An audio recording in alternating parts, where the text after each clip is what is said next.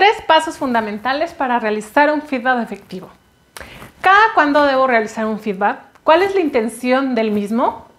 ¿Cuáles son los pasos para realizar un feedback efectivo? Estas preguntas se les solucionarán en este video. Hola, ¿qué tal? Yo soy Miroslava Veas y en este canal hablamos de desarrollo personal, liderazgo y finanzas personales. Así que si estos son temas de tu interés, no olvides suscribirte y presionar la campanita para que YouTube te avise cada vez que yo suba un nuevo video. Bienvenido. ¿Cada cuándo debemos realizar un feedback?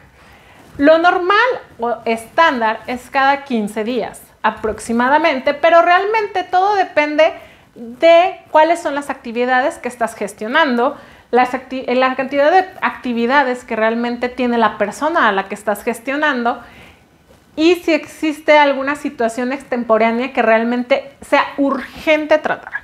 Es decir, tú tienes planeado tu feedback a lo mejor para dentro de la próxima semana, porque ya lo diste la semana pasada. Pero sucede una situación que realmente es urgente, que te puedas sentar a dialogar con esa persona. A lo mejor hubo un conflicto, una situación extrema, diferente de lo normal, que realmente merece que le pongas atención a la forma en que se solucionó o de la manera en la que se está tratando esta situación. Entonces, en esos momentos es fundamental que puedas adelantar el feedback y realizar uno como extemporáneo con la persona, platicar de la situación y llegar a un acuerdo. No es recomendable que digas, bueno, pues si mi feedback es la próxima semana, me espero hasta la próxima semana y en esa, entonces lo platico.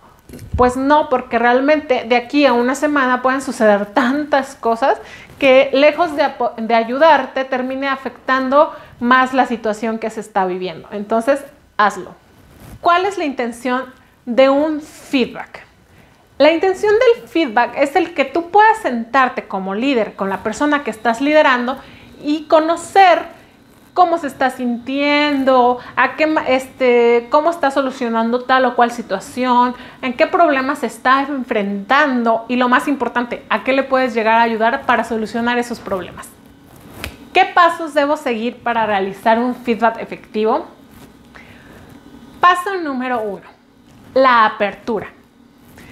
Para este paso es fundamental que tú anteriormente, durante todo el proceso, todo el tiempo que llevas trabajando con esa persona o en comunicación con esa persona, realmente hayas, te hayas preocupado por crear una confianza, una comunicación entre ustedes. ¿Por qué?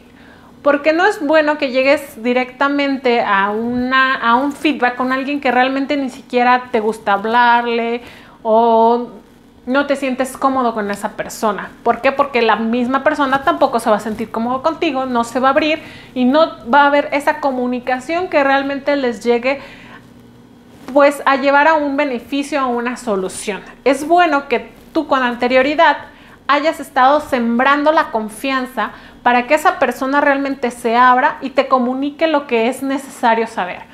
Que no se guarde nada.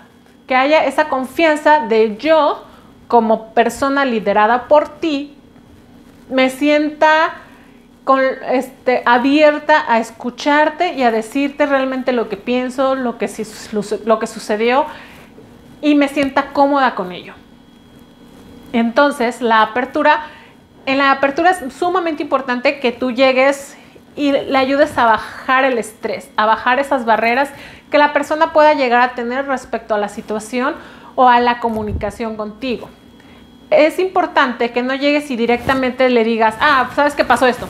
Sino que por lo menos des un buenos días, una tacita de café, cómo has estado, cómo te has sentido en estos tiempos en los que estamos trabajando remotamente y estamos teniendo como limitada comunicación y contacto con otras personas, es sumamente importante que te preocupes genuinamente por esa persona y le preguntes cómo ha estado, cómo se siente, a lo mejor y en estos tiempos cómo está tu familia, en una situación normal, no sé, ¿qué, te qué tal te fue el día de ayer, qué tal tu fin de semana, algo que realmente te este, genere una comunicación que no tenga que ver exactamente con el tema a tratar.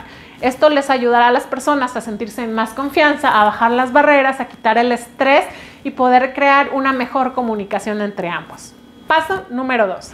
Desarrollo del feedback. Es importante que el feedback sea directo y concreto. No te vayas con pequeños detalles o como decimos, irse por las ramas. No es bueno. Muchas veces este, hay personas que creen que mientras más vueltas le den a las cosas o más detalles le metan, esto hará que la persona como que no lo sienta tan directo y no se sienta afectada. Pero realmente esto lejos de ayudar está provocando más estrés en la persona porque puede llegar a, no entenderte siquiera de lo que le estás queriendo hablar. Entonces, es importante que seas directo y concreto. Sobre todo que contemples el hecho de que la persona pueda llegar a entenderte la intención real con la que lo estás diciendo y que no se sienta como agredida. Porque, seamos sinceros, cuando nos sentimos agredidos, empezamos a poner esa pared y ya no queremos escuchar, ya no queremos saber, nuestra mente ya se fue. Entonces, es importante que la persona se sienta tranquila y cómoda. No es lo mismo decirle, sabes que este día tuviste esta situación y la solucionaste así, sabes que me pareció excelente cómo la diste, a decir, ¿sabes qué? Es, que tú hiciste esto y esto y esto, y pues la verdad como que no me gustó. O sea, es diferente el tono, la forma en que se lo dices, y además es siempre, siempre importante el que empieces con una felicitación. El que inicies con una felicitación, ya, aunque sea muy pequeña, realmente hace que la persona se ponga más receptiva a lo que le vas a decir posteriormente. Entonces, siempre inicia con un me gustó la forma en la que solucionaste tal situación. Me gusta la forma en la que te comunicas con el equipo. Algo que por más mínimo que sea, sea algo bueno referente a la persona.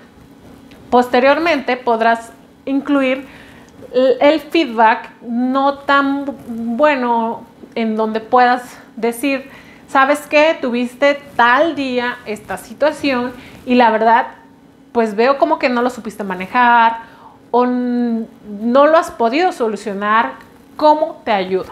Esa es la pregunta principal de todo el feedback.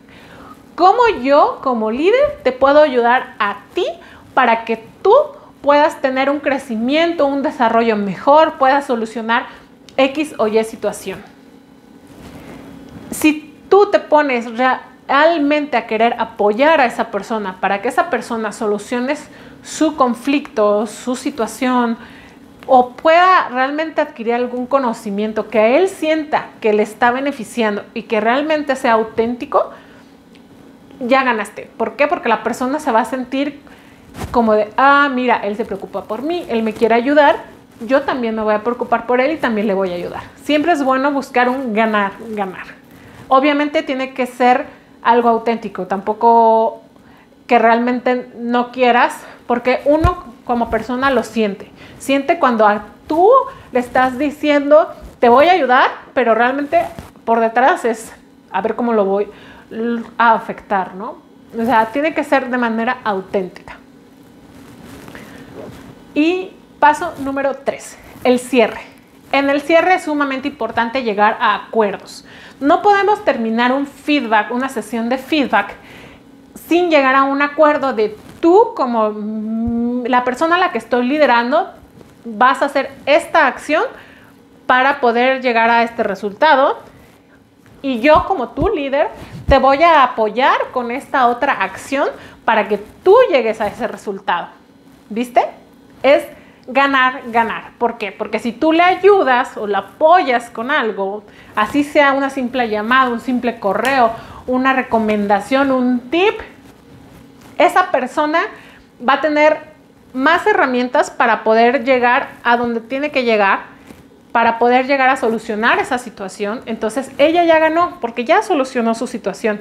Y tú como líder también ganaste porque esa persona ya va a estar al 100% enfocado a lo que debe de enfocarse porque va a terminar la actividad con la que había estado teniendo problemas para terminar. Entonces, al final de cuentas, es un ganar, ganar. Entonces, en resumen, los tres pasos fundamentales para realizar un feedback efectivo son la apertura, el desarrollo del feedback y el cierre.